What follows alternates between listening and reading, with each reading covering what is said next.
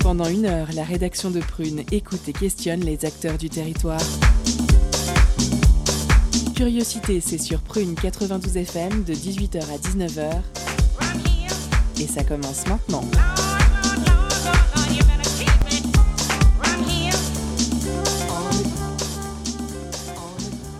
Bonjour, bonsoir, chers auditeurs et auditrices. Vous êtes sur Prune 92 FM, il est 18h, c'est heure de curiosité.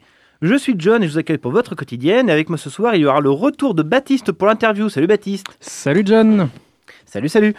Gabi, qui se caractérise par sa totale neutralité. Coucou Gabi. Exactement. toujours. Toujours neutre. Toujours neutre. il y a également Antoine pour Hardcore Gaming. Salut Antoine. Et bonjour, bonjour. Bah, bonjour, bonjour. Et il y a également notre stagiaire Nathan. Salut Nathan. Salut John. Bah, salut, ça va? Très bien et toi bah, Ça va super, tu une voix très radiophonique, je suis très content de t'avoir. et bien évidemment, notre Clément à la Réal. Salut Clément. Bonjour John. Et bonjour. Et tout de suite, c'est l'heure des éphémérides de John. Ah, bien sûr. Les éphémérides de John, c'est vraiment vachement bien. On apprend plein de trucs super. Les éphémérides.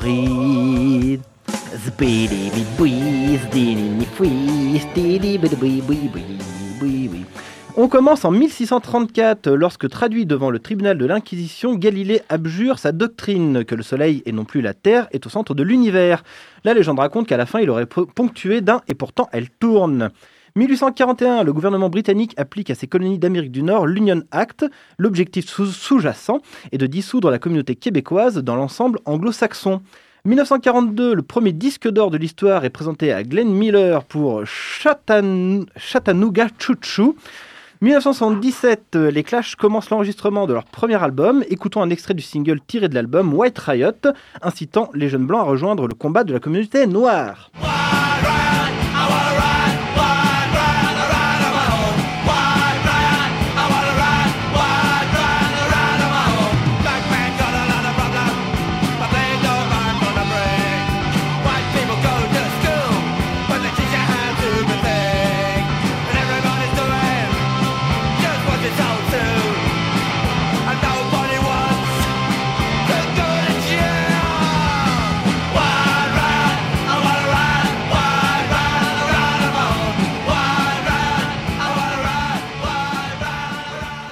1986, ouverture en Italie du procès contre la mafia sicilienne, durant laquelle 475 accusés seront condamnés. 1992, le boxeur Mike Tyson est reconnu coupable de viol. 1996, victoire de Gary Kasparov lors de sa première confrontation face à Deep Blue. 2007, Barack Obama annonce sa candidature à l'investiture démocrate. On passe aux naissances du 10 février 1925, le, regretté Pierre Mondy, grand monsieur du cinéma et surtout du théâtre. 1939, chanteuse de soul et blues, Roberta Flank, principalement connue pour Killing Me Softly with His Song. «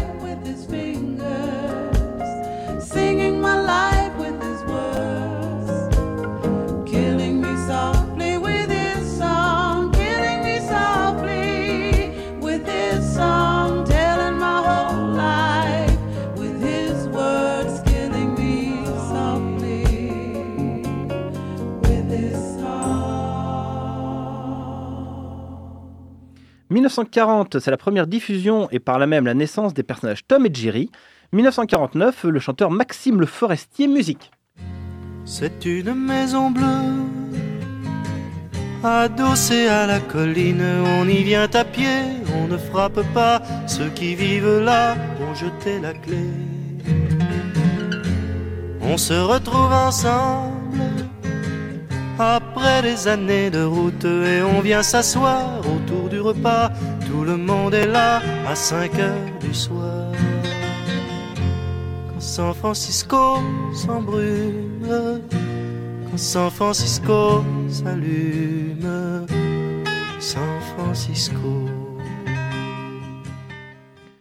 Et on passe au décès du 10 février 1722, Bartholomew Roberts, l'un des plus célèbres pirates, qui a l'image du pirate gentleman, toujours bien habillé, avec de bonnes manières. Il est l'un des instigateurs du code de la piraterie. 1755, Montesquieu, penseur politique, connu pour ses idées sur la séparation des pouvoirs législatifs, exécutifs et judiciaires. 1923, Wilhelm Röntgen, premier ministre, euh, non, pas, pas du tout, premier prix Nobel de physique pour sa découverte des rayons X. Et pour l'info classique, le compositeur Cornelius Gurlitt, né euh, le 10 février 1820 à Altona en Prusse. À 17 ans, Gurlitt réalise sa première apparition publique, qui est bien accueillie. Il décide de continuer ses études à Copenhague, où il étudie l'orgue, le piano et la composition. Il voyage par la suite à Rome, où ses talents de musicien sont rapidement reconnus, et il est nommé membre honoraire de l'Accademia Nazionale di Santa Cecilia. Il étudie également la peinture avec beaucoup de réussite. Sa production musicale a été prodigieuse, aussi bien en quantité qu'en importance. Elle va des chants et pièces pédagogiques à des opéras, cantates et symphonies. Il voulait que la musique contribue à l'éducation et non à l'amusement. On écoute un extrait de Mimose, Mimosis, opus 113.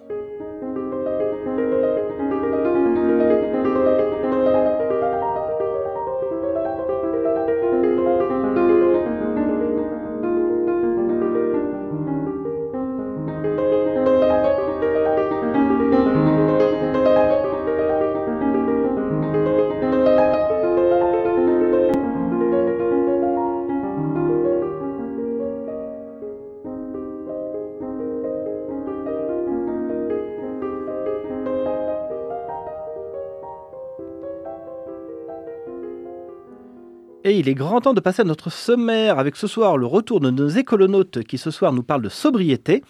Et en deuxième partie, notre zoom sur les permanences de Madame Pignon, organisées par l'atelier du Pignon, des ateliers d'autoréparation de vélos pour femmes et personnes non binaires. Non binaires je, je, je Oui, bafouille aujourd'hui, c'est ça. Alors quand, comment, pourquoi Pour en savoir plus, Aglaé et Claire répondront aux questions de Baptiste. Il y aura également nos chroniques avec Hardcore Gaming d'Antoine et il y aura bien évidemment le billet d'humeur de Gabi. Sans oublier à 18h30 notre pause cadeau qui ce soir vous fait gagner le vinyle Day in Light Saving de Surprise Chef. Et tout de suite, c'est l'heure des écolonautes et dans cette nouvelle capsule, on parle sobriété, de nos modes de vie, comment tendre vers un mode de vie plus écologique, plus sobre, comme sobre, comment se détacher de la surconsommation, c'est ce qui sont, c'est ce que j'ai beaucoup de mal, hein. Courage, courage. Oh là là, aujourd'hui c'est compliqué. C'est ce que se sont demandé nos deux écolonautes cette semaine. Notre maison brûle. Et nous regardons ailleurs. Manger, se reproduire, acquérir du pouvoir, le faire avec un minimum d'efforts et glaner un maximum d'informations dans son environnement, voici les cinq motivations secrètes du cerveau, d'après le livre du bug humain de Sébastien Boller. Des moteurs pour nos cerveaux qui en font le succès de l'espèce humaine tout en précipitant sa chute, car en effet ces caractéristiques essentielles sont à la base de mécanismes neuronaux nous poussant à vouloir toujours plus et donc à détruire notre environnement en entraînant avec nous d'autres espèces. Peut-on changer cette situation? Pourquoi et comment certaines personnes arrivent à mener des vies plus sobres matériellement? Comment ont-elles réussi à déconstruire les travers de notre société de consommation? Élément de réponse dans ce huitième épisode des Écolonautes avec Mathilde Bresse, mentor d'Edeni Pays de la Loire. Les Écolonautes, épisode 8. Prendre les enjeux écologiques actuels à bras-le-corps, se questionner sur le monde et notre environnement tout en passant par un mode de vie plus sobre, le programme d'Edeni Pays de la Loire nous éclaire sur des solutions concrètes et une vision plus globale des chemins possibles à emprunter pour tendre vers des actions quotidiennes plus écologiques, saines et éthiques. Bonjour Mathilde Bresse. Bonjour. Vous étiez déjà notre invité dans le dernier épisode des Écolonautes avec le zéro déchet comme point d'orgue. C'est ce qui nous a mené euh, la dernière fois. Nous, nous vous retrouvons euh, donc aujourd'hui. On va parler sobriété avec vous euh, dans ce nouvel épisode. Vous êtes donc mentor pour euh, Edeni Pays de la Loire. Avant de nous intéresser à la sobriété des modes de vie, quels sont les sujets indispensables à évoquer selon vous pour débuter sa transition? Alors sur la partie sobriété, transition, je pense que ce qu'on peut garder en tête, c'est le nombre de messages publicitaires auxquels on est exposé en moyenne par jour. C'est un chiffre euh, assez euh, élevé puisqu'on estime qu'on est face à une moyenne de 2000 messages publicitaires par jour. C'est pas toutes des pubs en fait, ça peut aussi être des messages sous forme de logo, de marque de voiture, mais il y a aussi euh, bah, quand même les bonnes vieilles pubs qu'on voit dans la rue, euh, qu'on voit sur son smartphone, qu'on a dans ses boîtes mail.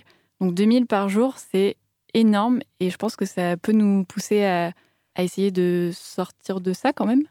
Est-ce que vous pensez que c'est euh, la seule raison qui fait que c'est si compliqué que ça de diminuer sa consommation de biens matériels? Je pense pas que ça soit la seule, la seule raison. Par contre, je pense que c'est quand même une raison euh, vraiment très importante, puisqu'on qu'on le veuille ou non, en fait, on est dans une société euh, de sur, euh, surconsommation, surabondance, et je dirais même en fait de, de jetable et de gaspillage. Si on parle vraiment du matérialisme, euh, on est quand même allé euh, trop loin et on est quand même de plus en plus nombreux et nombreuses à se demander comment on peut diminuer notre impact sans vivre moins bien, forcément. Il ne faut pas se dire que ça va être forcément triste ou, ou qu'on va perdre en, qualité de vie. Enfin, le, credo euh, vivre mieux avec moins qu'on utilise souvent aussi chez Edeni, c'est pas forcément que moins matériellement, c'est tout ce que ça peut apporter de se libérer d'une d'un encombrement finalement. Ça veut aussi dire bah, vivre avec euh, moins de stress, euh, moins de dépenses, moins de temps passé à descendre les poubelles ou à faire ses cartons quand on déménage. Donc on peut mettre pas mal de choses derrière, euh, derrière moins et pas que des choses négatives en fait. Une consommation éclairée se concentrer à l'essentiel, ça nous mènerait à une vie plus sereine et ça nous aiderait à nous libérer du dictat du désir. Bah, en tout cas, il y a plein d'effets inconscients qu'on n'imagine pas tant qu'on ne s'est pas désencombré. On n'imagine pas à quel point, euh, par exemple, euh, se réveiller dans une chambre qui est assez euh, épurée où il n'y a pas le linge sale, des piles de livres qu'on sait qu'on va jamais lire mais qui sont quand même là. À quel point ça fait du bien mentalement parce que ça conditionne l'état dans lequel on s'endort le soir et les premières choses qu'on voit le matin. Et ça, c'est valable pour toutes les pièces en fait. Une cuisine euh, avec plein de plans de travail euh, libres, ça donne envie de cuisiner quoi. Et c'est pas pour rien aussi que quand on va dans des hôtels, généralement on aime bien aussi les chambres d'hôtel. Enfin, pas tous les hôtels, mais des, belles chambres d'hôtel parce que c'est épuré en fait. Ça donne vraiment envie que de s'y reposer. Donc ça, c'est des exemples très euh, à l'intérieur de chez soi. Mais en fait, quand on imagine une ville libérée de la pub, par exemple aussi, bah, en fait, ça ferait énormément de bien. Quoi. On regarderait beaucoup plus euh, la nature euh, plutôt que d'être euh, omnibulé par tous ces messages publicitaires. À vous écouter, on pourrait penser que une des clés pour une consommation éclairée et se sentir mieux chez soi, ça serait également le rangement? Bah, effectivement, le rangement. Alors, je pense que vous faites référence à la fameuse euh, célèbre technique de Marie Kondo, l'art du rangement, euh, dont on entend beaucoup parler.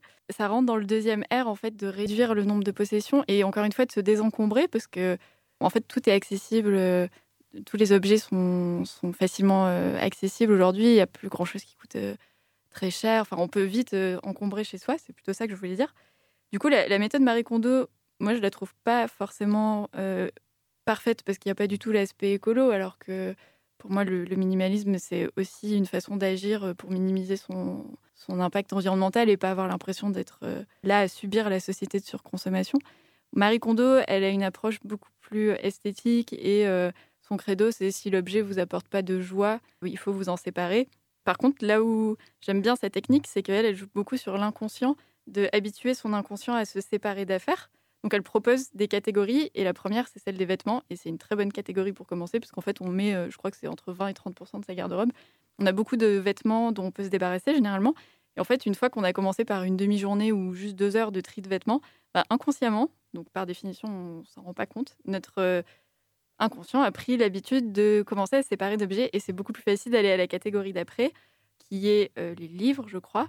C'est comme ça qu'on arrive à la dernière catégorie qui est la plus difficile, les euh, objets sentimentaux. Mais normalement, quand on arrive à cette étape-là, on est déjà euh, assez aguerri au tri et euh, on, y arrive plus facilement. Donc si vous faites du tri chez vous, commencez pas par les photos, par exemple. ça marchera pas. Mais les vêtements, ça devrait très bien marcher. Puis en plus, on peut les donner à plein euh, qui les revendront aussi, qui les remettront dans le circuit. C'est écolo et puis ça fait du bien. Ouais, mentalement, c'est libérateur en fait de se désencombrer. Quoi. Comment faire pour entraîner son cerveau, selon vous, à supporter la frustration de ne pas avoir tout tout de suite? Bah effectivement, si on est un acheteur compulsif, il y a une euh, méthode que j'aime bien qui s'appelle la méthode bisou. Alors, je ne sais pas si vous la connaissez, mais le nom, euh, déjà, c'est tout un programme. Donc, c'est un, acronyme. Le B, ça signifie besoin. Donc, c'est une question. En fait, bisou, c'est les questions à se poser quand on a envie de faire un achat compulsif. Est-ce que j'ai besoin de cet objet euh, Fondamentalement, la première question. Le I, c'est pour immédiat. Est-ce que je peux attendre quelques jours, voir si j'en ai toujours euh, follement envie Le S, c'est pour semblable. Est-ce que j'ai pas quelque chose qui ressemble ou qui remplit la même fonction chez moi? Le O, c'est pour l'origine. Celui-ci, il est quand même important sur le côté éthique. En fait, dans quelles conditions ça a été produit On sait que la plupart des objets, euh, c'est pas génial alors qu'il y a beaucoup d'alternatives euh, éthiques. Et le U, c'est pour utile. Est-ce que ça remplit quelque chose de vraiment utile, utile chez moi? Donc la méthode bisou, c'est une petite, euh, un petit truc astuce pour les, ach- les acheteurs et les acheteuses compulsives euh, qui est efficace. Quoi. Comment se faire comprendre des autres quand on s'engage résolument dans des modes de vie plus sobres? Ben, je pense que la bonne nouvelle, c'est qu'on est souvent surpris par le nombre de personnes qui sont quand même réceptifs, qui sont conscients que, bah, en fait, pour le côté euh, urgence écologique, on, on est obligé de changer nos modes de vie. C'est pas, c'est pas tenable de surconsommer et de gaspiller. Je dirais qu'il faut quand même pas sous-estimer le nombre de, de réactions positives qu'on peut avoir autour de soi. Bon, il n'y aura pas que des réactions positives. Et là, je pense que le, le meilleur conseil, c'est de pas sacrifier euh, la, la qualité ou la beauté des objets un jouet d'occasion, mais qui soit comme du neuf. Et de la même façon, si on décide par exemple de plus utiliser de, hum, d'emballage cadeau jetable, parce que ça c'est quand même le gros gaspillage de Noël, et qu'on passe sur les tissus euh, japonais, euh, euh, Il les kishi. Furoshiki. C'était presque ça, furoshiki. Ça, c'est par exemple, c'est une alternative qui est encore plus belle en fait que euh, les emballages papier qu'on fait avec du scotch. C'est toujours un peu moche et tout. Donc, je dirais qu'il faut quand même euh, pas sacrifier le côté euh, esthétique. Et puis après, il y a des techniques de communication qui sont inspirées de la CNV, donc de la communication non violente, qui sont applicables au mode de vie minimaliste, au mode de vie zéro déchet. Et là-dessus, euh, il y a plein plein de ressources. euh. Il y a notamment le blog de l'association Zero Waste qui euh, propose le défi Rien de neuf. Donc c'est un défi pour acheter aucun objet neuf sur une année. Et leur blog est quand même très rigolo. Quoi. On remettra toutes les références hein, sur la page du podcast. Je tenais à faire part d'une expérience personnelle récente, puisque j'ai effectivement fait le pas des furoshiki à Noël dernier. Et avec un beau tissu que je gardais dans un placard qui ne me servait à rien, j'ai pu faire des jolis paquets cadeaux et tout le monde a dit c'est quand même vachement joli. Ah bah clairement, c'est dix fois plus joli que ce qu'on a pu faire. Et encore une fois, quand on l'a testé, on revient pas trop en arrière généralement. Quels conseils pour celles et ceux qui souhaitent euh, inciter à agir leur entourage, leur famille, leurs amis, leurs collègues? Est-ce qu'il y a des voies à privilégier pour revendiquer des changements? Ça dépend de qui vous essayez de convaincre. Je pense qu'il faut euh, adapter. Si c'est quelqu'un qui aime beaucoup lire, euh, offrir un petit livre euh, qui va faire un déclic. Si c'est quelqu'un qui adore euh, regarder des vidéos, euh, il y a énormément de vidéos d'intérieur minimaliste qui sont très belles. Si c'est quelqu'un qui est sensible au cadeau, bah, offrir peut-être un, un premier euh, cadeau euh, qui soit un équipement zéro déchet pour remplacer du jetable ou je sais pas, quelque chose qui va l'aider. Puis après, proposer d'en reparler avec la personne. Je t'ai offert ce livre, euh, je l'ai lu aussi, on pourrait peut-être en rediscuter. Quand on a passé un certain cap, la sobriété devient un mode de vie plus qu'une nécessité. À quel moment, selon vous, cette bascule s'opère? Bah, une fois que les, les besoins fondamentaux sont quand même qu'on y a quand même répondu, évidemment, euh, on ne peut pas exiger la même chose de, de tout le monde. Donc, euh, on parle bien de ne pas avoir euh, trop d'objets et de pas trop s'encombrer, mais euh, on ne peut pas couper à certains objets, ça c'est évident. Même s'il y a des exemples très très extrêmes hein, d'intérieur où il n'y a plus de canapé, où les gens sont assis par terre, bon, chacun son truc. Alors, il y a les, euh, les minimalismes de l'extrême. Voilà, ça c'est vraiment extrême. il y a un Allemand qui vit avec tout ce qui tient dans un sac à dos. Oui, il y a beaucoup d'exemples comme ça, vivre avec 42 objets, vivre avec un seul jean, une seule chemise. Je pense que c'est un peu extrême et du coup, ça, ça donne pas trop envie. Bah, ça devient un style de vie quand on a répondu à ses besoins euh, primaires. Évidemment, euh, se, nourrir, euh, se loger, se divertir, se vêtir, ça c'est évident. On peut pas demander la même chose de tout le monde. Après, je pense que collectivement, en fait, nos styles de vie, ils doivent changer parce qu'on sait qu'on consomme beaucoup trop de, matières premières. Donc il y a peut-être un moment où ça va quand même euh, devenir euh, une nécessité un peu collective. Donc autant s'y préparer sur le côté euh, urgence écologique. Et après, individuellement, on se rend compte que ça amène tellement d'apaisement de se désencombrer, parce qu'on se désencombre aussi mentalement. Ça vient assez vite, en fait, comme style de vie. On se rend compte qu'on peut emprunter plutôt que d'acheter, qu'on peut louer, qu'on peut prêter. Ça amène beaucoup de liens sociaux aussi. Et c'est hyper joyeux.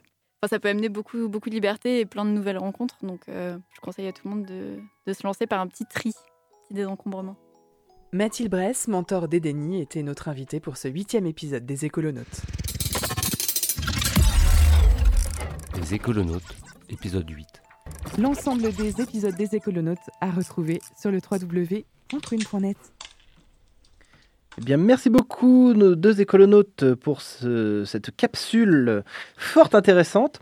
En deuxième partie, nous recevrons Aglaé et Claire de, de Permanence, enfin, pour, la- pour le Zoom sur Permanence de Madame Pignon. C'est ça. C'est bien ça. Mais avant ça, eh bien, c'est l'heure de la chronique Hardcore Gaming d'Antoine. Oh mon dieu. Ah non, bah non, d'abord, parce que- non, bah non, non. Ah non, il y a un morceau. Bah non, d'abord, il y a un morceau. Il y a un morceau. Oui, d'abord. Oh d'abord, on va mettre un peu de musique. Oh, tu m'as pris. On va se calmer. Non, non, non, non. Calme-toi, t'inquiète pas. D'abord, il y a de la musique, mais après, c'est juste à toi. Oh mon dieu.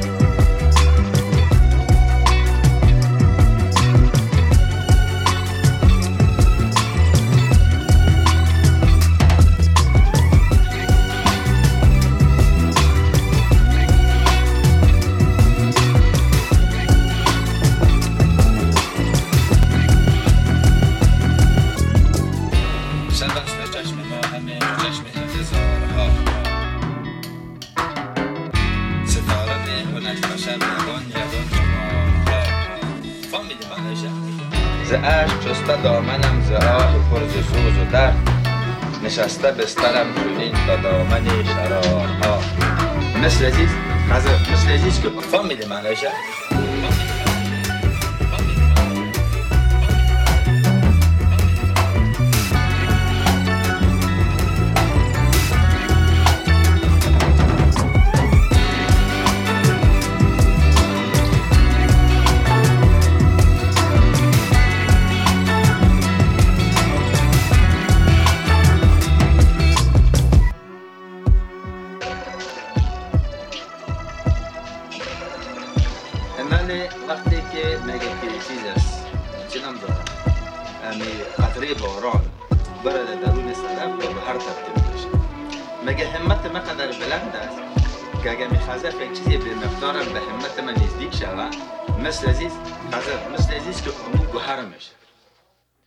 Vous êtes de retour dans Curiosité. Nous venons d'écouter Yakcher de Faro. En dernière partie d'émission, il y aura le billet d'humeur de Gabi. Avant ça, la chronique de Nathan. Avant ça, le Zoom. Mais tout de suite, effectivement, Antoine, ça va être à toi. Mais tu remontes le temps, quelle diablerie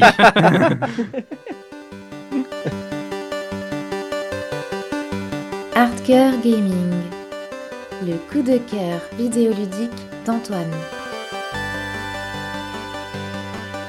C'est dans Curiosité, le mercredi, sur Prune 92 FM. Et dans cette chronique, Antoine, tu décortiques un jeu vidéo qui t'a marqué, peu importe sa date de sortie, sa durée ou son genre. Et aujourd'hui, on manie le katana.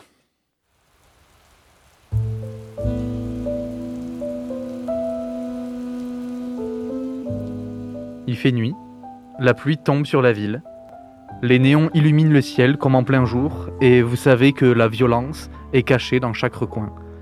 Mélancolique, vous vous demandez si un brin d'innocence pourra en être sauvé. Cette ambiance, c'est celle dans laquelle vous plonge Katana Zero, développé par le studio ASCII Soft en 2019 et édité par Devolver Digital. Alors Devolver, c'est un éditeur qui est devenu central dans la sphère indépendante. On les avait récemment vus éditer Fall Guys et ils sont surtout connus pour Hotline Miami, un jeu qui le jeu dont je parle, donc Katana Zero, il est clairement dans cette veine avec ce- cet univers urbain techno-psychédélique et son action ultra nerveuse.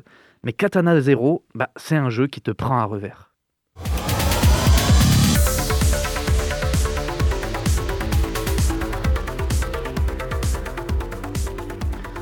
Alors, au début, en lançant le jeu, ben, quiconque a déjà joué à un jeu d'action en 2D se sent en terrain connu. Alors, c'est un peu plus nerveux que la moyenne, le moindre coup reçu nous fait recommencer le niveau, Hotline Miami, j'ai dit. Mais globalement, ben voilà, le concept est simple. On arrive dans une salle, on tue tout le monde et on passe à la suite. Et comme souvent dans ce genre de jeu où on recommence beaucoup, bah, la réussite tient autant à nos réflexes qu'à notre réflexion, parce que bien analyser le décor et les possibilités qu'il offre sera bien plus efficace que foncer comme un gros bourrin. Mais bon, ça reste familier, c'est globalement la formule d'Hotline Miami. Et euh, bon, voilà, et Katana Zero dans le genre, c'est de la belle ouvrage. Les niveaux sont bien faits, on a toujours plusieurs façons d'en arriver à bout, c'est assez. Et euh, il y a une courbe de progression qui est très gratifiante. Et donc, ben, avec cet univers en pixel art en plus, ben, on se dit qu'on a affaire au classique jeu indé, comme il en sort pas mal dans l'année, sympa, sans plus, centré avec des, sur les mécaniques d'action. Voilà, le genre de jeu sur lequel on passe quelques heures ben, plutôt agréables avant de vite l'oublier. Et donc ça s'arrête là. Non, si tu en parles, je, je suppose qu'il y a plus que ça. Ouais, totalement. Parce que Katana Zero, il a une autre ambition, et celle-ci, je pense qu'elle est au niveau de la narration.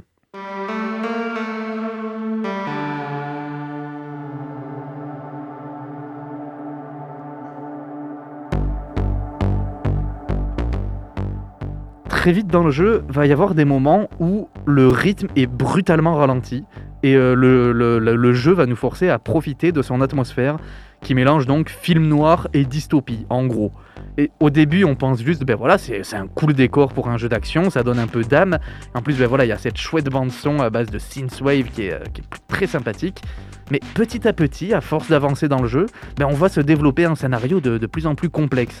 Notre personnage au début, c'est un simple tueur à gages ninja, mais il gagne en profondeur, il devient le centre d'une sorte de grand complot, et on comprend qu'il est soumis à une drogue, le Chronos, qui lui donne un don de préscience. Donc ce don va être une mécanique centrale du jeu, mais surtout, ben, elle va permettre des mises en scène très inventives, très, très psychédéliques et des trucs qui, vont, euh, qui font un, peu, un petit peu mal au cerveau de temps en temps, parce que voilà, les, les trucs, sur, les trucs à base de voyage dans le temps et de préscience, c'est toujours un peu rigolo. Mais surtout, ça va permettre d'avoir un joli discours méta qui interroge notre identification à l'avatar. Tout comme notre héros qui est pris dans son tourbillon de violence et de drogue, il perd le sens des réalités, eh bien nous, le- les expériences narratives et visuelles que propose le jeu vont brouiller nos repères de joueurs. Mais, mais j'ai envie de dire, Antoine, pourquoi les brouiller comme ça? Ah, Voilà, le jeu a une démarche euh, expérimentale. Pour, euh, pour moi, c'est une façon de s'interroger justement sur la violence euh, de ce jeu. Le jeu, voilà, c'est assez, assez trash, hein, on découpe des gens à, coups de katana, mais le personnage principal, on sent qu'il y a une, une envie de, s'extraire de cette violence. Mais il se rend compte qu'il est un simple pantin entièrement modelé pour combattre. Il a été fait pour le combat. Et donc c'est ça tout le délire méta. Il est un pantin parce qu'il est manipulé par les autres personnages du jeu qui ont fait de lui ce qu'il est avec la drogue, mais il est manipulé ben, par nous-mêmes, par le jeu. Et nous-mêmes, joueurs, nous sommes manipulés par le jeu puisqu'il nous laisse aucun choix. On est obligé d'avancer dans les missions euh, telles que le jeu l'a décidé. Et donc ce désir du, protagoniste de s'extraire de sa condition de personnage de jeu, tout simplement, c'est ça dont il est question, ben, c'est un peu le désir du créateur du jeu qui a envie d'aller au-delà de pure mécanique d'action, de gameplay, de voilà, pour proposer ben, une vraie expérience narrative et visuelle. Et donc voilà, on croit avoir un jeu d'action et en fait on a un visual novel. Et tout ça, ben, ça en fait une belle curiosité à découvrir. Le jeu, voilà, c'est très, très beau, très intéressant. Ça se finit assez vite, mais il y a, une grosse frustration. C'est que ben, le jeu, l'histoire n'est pas encore finie. Voilà, le, tel, que- le jeu est, tel que le jeu est sorti il y a un peu, un peu moins de deux ans, eh bien l'histoire s'arrête en plein milieu sur un bon cliffhanger des familles. Et les développeurs ont promis, une grosse mise à jour, entièrement gratuite, mais ben, elle leur prend beaucoup plus de temps que prévu. Alors ils ont annoncé en novembre qu'il y aurait des nouvelles bientôt. Voilà, donc mon conseil c'est mettez le jeu, le jeu au chaud, de côté, attendez quelques mois, parce que vraiment l'expérience elle vaut vraiment le coup. Merci beaucoup Antoine. Il faut dire que moi j'aime beaucoup aussi ce, genre de jeu méta où on t'explique ta place de joueur et qu'on remet en contexte le fait que tu n'as pas, de, choix. C'est très sympathique très bon jeu qui font ça. Euh, Katana Zero sorti en avril 2019, euh, disponible sur PC, Switch et Xbox One. Merci beaucoup Antoine, avant de passer à la suite de notre émission, tout de suite, c'est l'heure de la pause cadeau. Concert, spectacle, cinéma. Tout de suite, Prune comble ta soif de culture avec la pause cadeau.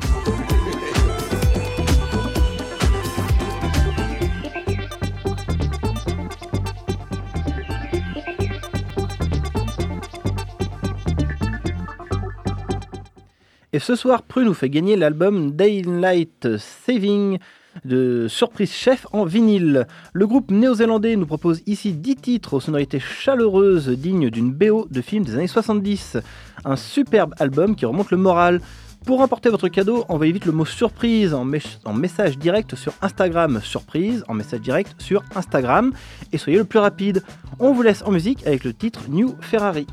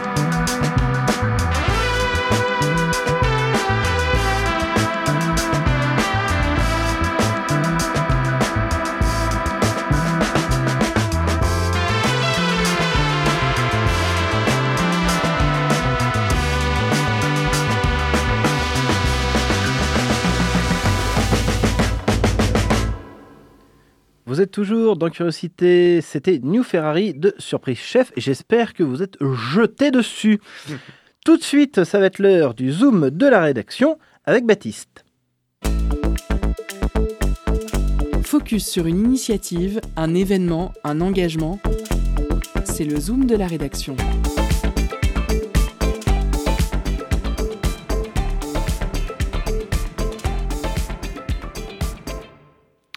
Ce soir, nous recevons Aglaé et Claire qui représentent l'association L'Atelier du Pignon.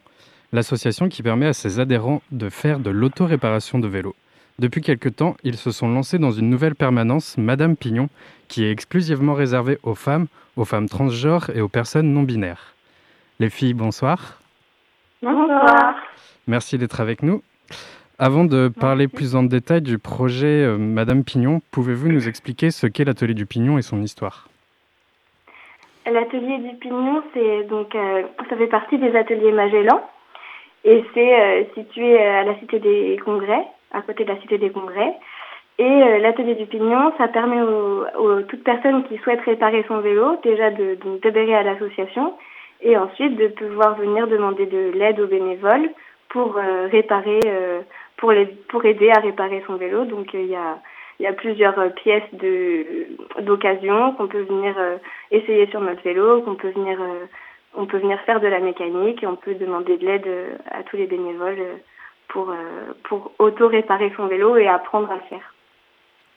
Vos permanences existent maintenant depuis quelques temps déjà, mais vous avez décidé en octobre de créer une permanence exclusivement réservée aux femmes, aux femmes transgenres et aux personnes non binaires. Pourquoi avoir créé ce moment réservé aux femmes? Bah, En fait, c'est qu'on a constaté qu'il y avait, euh, de manière générale, chez les femmes, un sentiment de non-légitimité euh, dans le domaine de la mécanique parce que euh, dans la société, c'est encore très connoté comme une euh, pratique qui est masculine en fait. Et du coup, les, les femmes, enfin les femmes du pignon, on avait tendance à se mettre beaucoup plus la pression pour faire quelque chose directement. Euh, on avait, en fait, on se donnait pas trop le droit à l'erreur, ce qui fait que quand on était face à un vélo, en fait, on, attendait de savoir exactement parfaitement quoi faire pour faire ce qu'on voulait faire en fait. Et euh, donc, on n'avait pas assez confiance en nous et on s'est dit que ça devait être partagé par nos adhérentes. Du coup, euh, voilà, le principe, c'était de faire un de faire une permanence qui permette aux femmes d'être dans un espace bienveillant qui leur est dédié, où du coup il n'y a pas cette pression qu'on peut se mettre soi-même puisque tout le monde est au même niveau. En fait, il n'y a pas de n'y a pas de présence euh, des personnes qui sont de base censées être expertes alors que c'est pas forcément le cas. Mais euh, voilà, pour qu'on se transmette les unes aux autres euh, ce, ce savoir-faire et ses compétences comme un père le ferait avec son fils. Enfin, c'est un peu c'est ça l'idée quoi. Vous avez déjà ressenti une gêne ou une réserve de la part du public féminin pour participer aux permanences mixtes? Alors, euh, pas une gêne, mais plutôt, euh, pas on n'a pas forcément un, attrait au premier abord ou, une légitimité, comme disait Claire, à venir euh, aux permanences euh, mixtes. Et l'idée, c'était de faire comme une sorte de porte ouverte. Donc, Madame Pignon, ça permet de dire que c'est aussi le lieu de transmission de femme à femme et surtout une manière de s'approprier l'outil pour ensuite venir à des permanences mixtes. Donc, s'approprier euh, les outils, euh, pouvoir prendre le temps de, de, le faire et surtout de ne pas être jugé si on ne sait pas faire. Et euh, on n'a pas ressenti de gêne, mais plutôt, euh, plutôt euh, des, des réticences à venir, ou en tout cas, ce n'était pas une facilité de venir. Et on a voulu bah, justement bah, rendre les permanences plus, plus mixtes en commençant par une permanence non mixte. Pouvoir dire aux femmes, vous êtes les bienvenues et et, leur apprendre euh, et leur apprendre l'outil qu'est l'association euh, des ateliers du pignon. Oui, c'est ça en fait les, femmes qui auraient une gêne pour venir aux permanences mixtes en fait au final on les voit pas en permanence mixte parce que du coup souvent elles ne viennent pas et du coup on les retrouve par contre aux permanences de madame Pignon où elles nous disent qu'elles n'osaient pas venir aux permanences mixtes parce qu'elles avaient peur de se retrouver entourées de gens qui sont des pros et de ne pas se sentir à la hauteur et que du coup elles sont contentes d'avoir ce, cet espace et ce moment euh, qui est fait pour ça, quoi. Vous nous dites euh, dans votre événement Facebook de octobre vouloir permettre aux utilisatrices de réparer leur vélo dans un endroit bienveillant. La présence des hommes empêche-t-elle cela de l'ordinaire? Bah, C'est comme euh, je disais en fait tout à l'heure, en gros le lieu il peut être très bienveillant dans les permanences mixtes et les, et les hommes euh, de, l'atelier du Pignon sont très très bienveillants, mais en fait c'est surtout la pression qu'on se met à nous-mêmes euh, parce que on est entouré euh, d'hommes et que du coup souvent ils sont très compétents, enfin beaucoup plus compétents que nous, parce que ils ont touché aux outils depuis plus longtemps, parce que euh, on leur a transmis ça en fait un petit peu plus naturellement. Et du coup on va se mettre la pression, on va se sentir bête de pas savoir quoi faire, on va on va se sentir bête de de pas savoir euh, quel est l'outil euh, qu'on nous demande d'aller chercher, euh, qu'est-ce que c'est qu'une clé de 10. Il y a, beaucoup de, femmes en fait c'est la première fois qu'elles touchent les outils ou qu'elles touchent à la mécanique. Et du coup, il y a cette grosse étape à, passer, en fait, qui, quelle que soit la bienveillance du lieu, avec les barrières qu'on se met nous-mêmes et la pression qu'on se, qu'on se donne, en fait, fait que ça peut être une expérience qui est difficile à, à passer, en fait, une fois que les gens viennent. Euh, après, ça se passe très bien. Généralement, c'est vraiment juste la, la première étape, en fait, le fait de venir et de, et de se confronter à ça, qui peut euh, freiner certaines personnes, quoi. Que diriez-vous aux femmes qui ne se sentent pas capables ou qui auraient peur de se lancer dans l'autoréparation de leur vélo? Qu'il n'y a pas de pression à se mettre et qu'on ne savait pas faire au début non plus. Et en fait, c'est par étapes aussi qu'on apprend euh, à réparer son vélo. D'abord, on apprend à l'entretenir, à en prendre soin. Et donc, euh, ça va être des choses qui vont être... euh, en fait, c'est un peu comme une boîte noire, le vélo. Si on se penche pas dessus, on ne sait pas comment ça marche. Et à partir du moment où on décrypte un petit peu, où on nous explique que comment le système du frein, par exemple, qui paraît assez complexe, finalement, c'est finalement on, décrypte, on, s'en saisit, et puis euh, ça devient euh, ça devient plus plus facile. Et puis si on veut aller plus loin, si on veut aller plus loin que l'entretien de son vélo, de son vélo, il y a aussi euh, les cycles de formation qui vont permettre de d'avoir un aperçu général de comment réparer son vélo. Je pense que c'est c'est par étapes aussi euh, qu'on qu'on apprend et surtout il y a on fait jamais enfin il n'y a pas d'erreur à faire sur le vélo, c'est pas grave si on prend du temps et il y a peu de chances de se tromper parce qu'on est bien accompagné. C'est ça. Et euh, n'hésitez pas à venir aux ateliers du Pignon Oui. parce qu'on est très bienveillants, on a toujours le temps pour apprendre les choses et et il n'y a aucune gêne à avoir. Quoi. Tout le Et chacun peut monde aller à son rythme. Mm. Quel retour avez-vous déjà reçu des participantes des éditions précédentes? Euh, bah, du coup, euh, moi, comme je disais tout à l'heure, en gros, euh, il y a beaucoup de femmes qui nous disaient qu'elles n'osaient pas venir aux permanences euh, mixtes euh, parce qu'elles avaient peur euh, de pas savoir faire. Et donc, euh, ces femmes-là, elles sont très, très contentes euh, d'avoir ce, ce lieu et ce moment pour elles. Et ensuite, euh, elles étaient contentes aussi de pouvoir justement expérimenter une permanence, euh, de savoir comment ça allait se passer pour peut-être revenir aux permanences mixtes euh, si elles avaient besoin. Euh, ou alors, elles étaient contentes de pouvoir venir à des, per- des permanences uniquement féminines parce que ça permet aussi de se retrouver entre femmes euh, dans des environnements qui sont plutôt typiquement masculins. Donc c'est assez, enfin, assez euh, inhabituel. Et en fait, ça permet de partager euh, plein de trucs d'une manière différente de, des moments mixtes, en fait. Et euh, Elles peuvent aussi s'ouvrir sur leurs inquiétudes et sur, euh, sur justement l'éloignement qu'elles avaient euh, à la mécanique vélo et se sont rapprochées petit à petit. Et elles ont pu, enfin, elles ont aussi sou- souvent eu envie d'en savoir plus et souvent fait plus de choses sur leur vélo que ce qu'elles pensaient. Ouais, elles posent plus Et- des questions. ouais. Oui, voilà. Et puis on prend vraiment ce temps-là de, de questions-réponses, de même de d'approcher plus la théorie de comment comment ça va vraiment marcher dans le vélo. Mm. Et c'est c'est plutôt c'est des retours qui sont positifs et on et on a vu pas mal de d'ad- enfin on a fait on a fait pas mal d'adhésions aussi pendant les permanences de Madame Pignon. Donc il y a des nouvelles des nouvelles adhérentes qui nous Mhm. ont rejoints et qui vont et qui vont revenir pour Ouais. Et je vois, elles sont très contentes aussi de voir, euh, de voir comment ça fonctionne. Et euh, enfin, il y a souvent ce truc où elles disent ah c'est dingue, je pensais pas que ça pouvait être si simple ou qu'il y avait que ça à faire. euh, J'ai tout compris. Et là, enfin, les avoir ces retours-là, c'est génial quoi, parce qu'on peut passer euh, 15 minutes à expliquer un truc en essayant d'être euh, très détaillé et de bien imager le euh, le fonctionnement d'une pièce, par exemple, en, en prenant le temps de, de bien montrer euh, quel est l'effet euh, d'un tirage de câble, ou quel est l'effet, enfin, qu'est-ce que ça fait euh, de serrer euh, un roulement à billes euh, trop fort ou des trucs du genre. et en fait, euh, ouais, de, de voir que c'est euh, c'est compris et que c'est c'est utilisé par la suite, bah, c'est c'est génial pour elles. Quoi. Et en général, elles veulent en parler à leurs copines aussi. c'est ça. Merci beaucoup les filles d'être venues discuter avec nous de Madame Pignon sur Prune. Euh, Merci, quand est-ce Quand est-ce qu'est la prochaine euh, permanence? Euh, bah, ça, on sait pas trop encore parce que bon, avec les confinements, on, est- on fait, pour l'instant, on fait ça un petit peu quand euh, toutes les filles bénévoles ont le temps et qu'on arrive à caler nos agendas. Mais euh, Mais on aimerait pouvoir euh, régulariser le rendez-vous et pouvoir le faire environ une fois par mois. Voilà. Eh bien, on va suivre toutes les infos de l'atelier du Pignon et de Madame Pignon sur votre page Facebook. Super. Merci beaucoup. Alors, Merci, bonne soirée. Merci beaucoup, bonne soirée sur la page Facebook de l'Atelier du Pignon et de la page Facebook de Madame Pignon. Non, juste l'atelier du Juste Pignon et les événements, c'est Madame Pignon. Ok, super.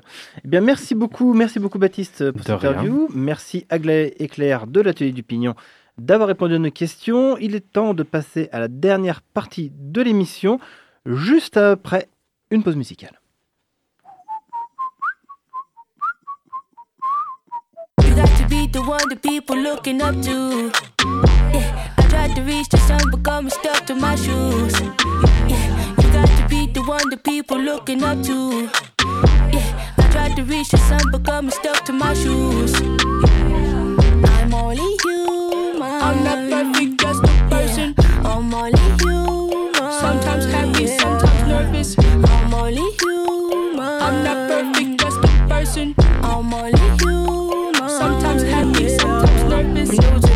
I ain't been here long, so forgive me if I get this wrong. I get lost sometimes, Italy I roam. I had to figure certain things out on my own. Make a phone call home to the ones I love. Shit crazy out here, hey, you high off drugs. To be real, man, I thought about pulling the plug so I can go fly high with the ones above.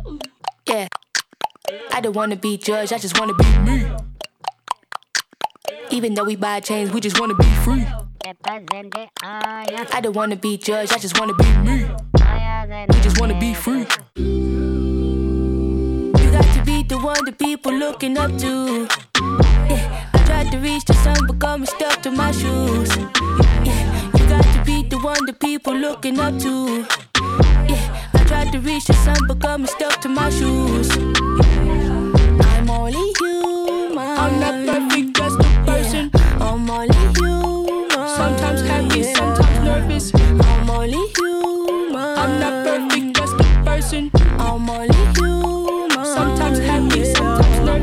pros and the cons of being a bomb, baby. You can have the ticket, might not be your time, but oftentimes I gotta remind myself to combine my thoughts and never deny my help. A whole lot richer and a whole lot quicker, but I had to slow it down cause I ain't no grave digger. White folks yelling, yo, that's a brave nigga. Paparazzi taking pictures like I'm in a cage, nigga. I don't wanna be judged, I just wanna be me. Even though we buy chains, we just wanna be free. I don't wanna be judged, I just wanna be me. We just wanna be free. You got to be the one that people looking up to. Yeah, I tried to reach the sun, but got me stuck to my shoes. Yeah, you got to be the one that people looking up to. Yeah, I tried to reach the sun, but got me stuck to my shoes. I'm only human. I'm not perfect,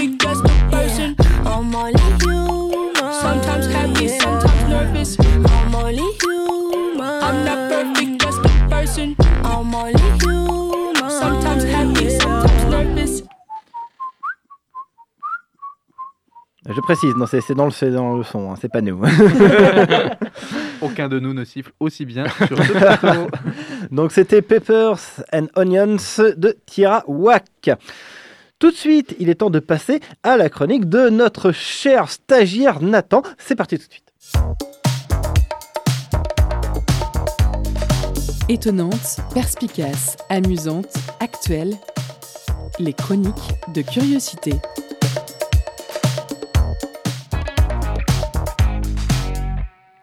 C'est ma première chronique et aujourd'hui je voulais vous dire qu'on est le mercredi 10 février et donc à minuit, bah, on sera le 11, hein, si c'est logique jusque-là. Et euh, le 11 février c'est l'anniversaire de pas mal de gens, alors peut-être celui de votre mère, votre frère ou votre nièce. En tout cas le 11 février c'est l'anniversaire du journaliste Julien Arnaud, de l'acteur Damien Lewis, de Serge Lama ou encore de Dieudonné. Oh, magnifique, des mini éphémérides de John à la fin de l'émission. Mais le 11 février, c'est surtout l'anniversaire de Lucille Randon. Elle est connue également sous le nom de Sœur André. Et alors, qui c'est, me direz-vous peut-être? Eh bien, Sœur André, c'est la doyenne française et même européenne. Elle fêtera ce soir ses 117 ans. Bon, à l'échelle du monde, c'est pas la plus âgée, puisque la japonaise Kane Tanaka a déjà 118 piges, et à ce stade, ça commence à coûter cher en bougie. Mais notre Lulu nationale, c'est quand même la vice-doyenne mondiale. Elle est née à Alès, dans le Gard, en 1904. Alors, je ne sais pas si vous vous rendez compte, c'est-à-dire qu'à sa naissance, l'Église et l'État n'étaient pas encore séparés.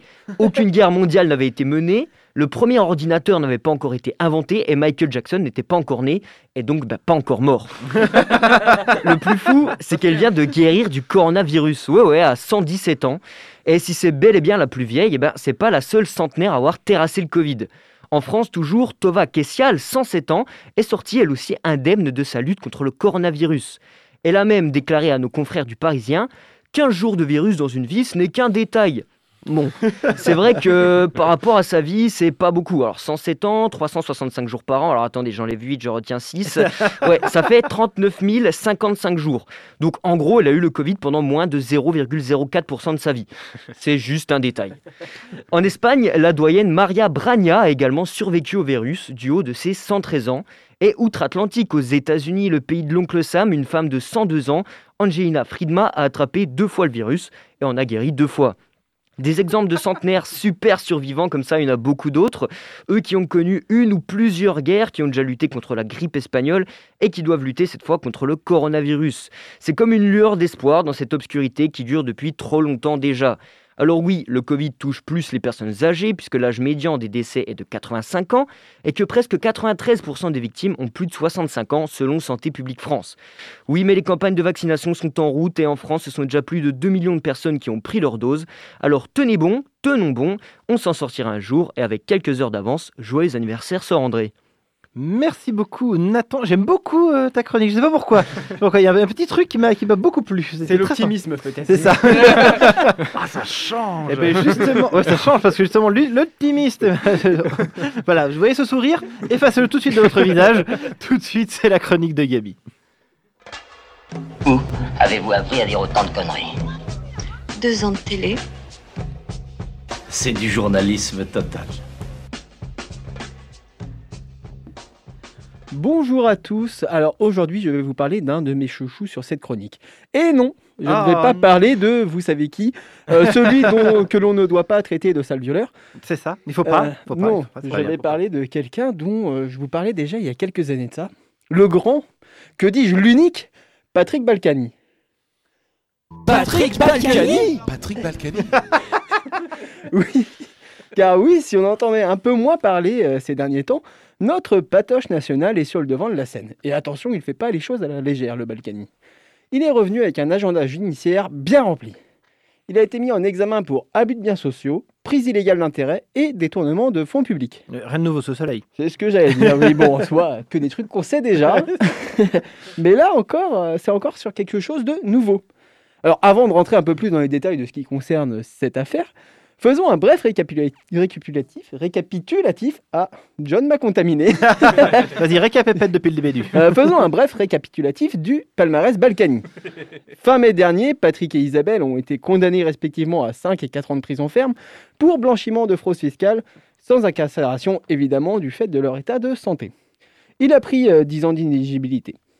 Quelques mois avant, en mars, euh, ce joli couple avait été condamné à 3 ans de prison ferme, cette fois-ci pour fraude fiscale. Et là, le patoche, il est allé faire un petit séjour à l'ombre. Bon, malheureusement, le séjour du roi des roublards à la prison de la santé a dû être écourté. Il n'y est resté que 5 mois. Il en est sorti pour des raisons de santé. Ce qui ne l'a pas empêché d'aller faire la bamboche euh, quelques temps plus tard pour la fête de la musique. Il avait pourtant l'air en forme en dansant en pleine rue. On peut dire qu'à partir du moment où il a quitté la prison de la santé, il a retrouvé la sienne. Rire de droite. Et je vous passe toutes les mises en examen, sinon on va empiéter sur le labo des savoirs. Alors aujourd'hui, ce qui est reproché à l'ancien maire de Levallois-Perret, c'est l'utilisation frauduleuse de locaux appartenant à la ville des, euh, de Haute-Seine. Le roi des roublards avait été placé en garde à vue avec sa fille en janvier dans cette affaire. Ah, que voulez-vous? On fait des activités en famille chez les Balkany. D'ailleurs, il est hyper sympa avec sa famille, euh, Patoche, vous allez le voir. Mais revenons à ces locaux désaffectés.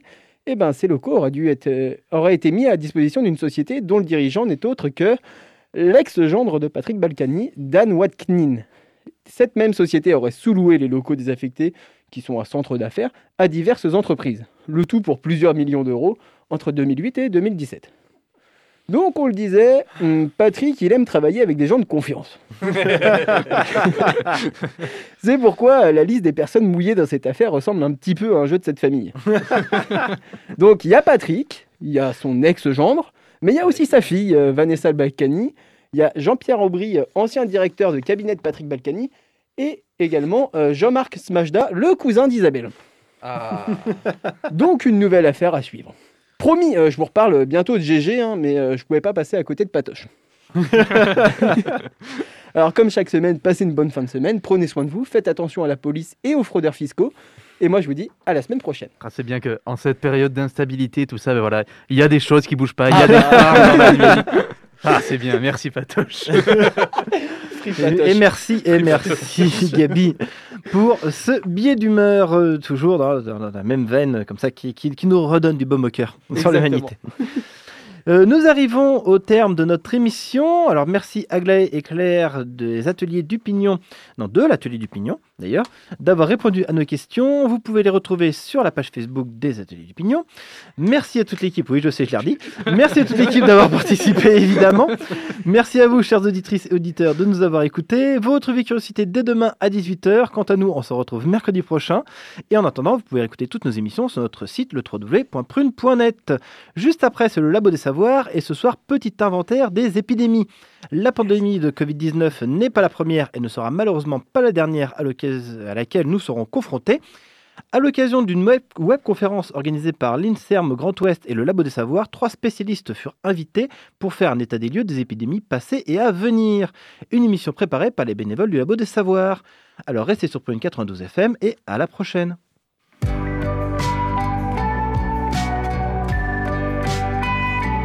Pour écouter ou réécouter Curiosité, Rendez-vous sur le www.prune.net.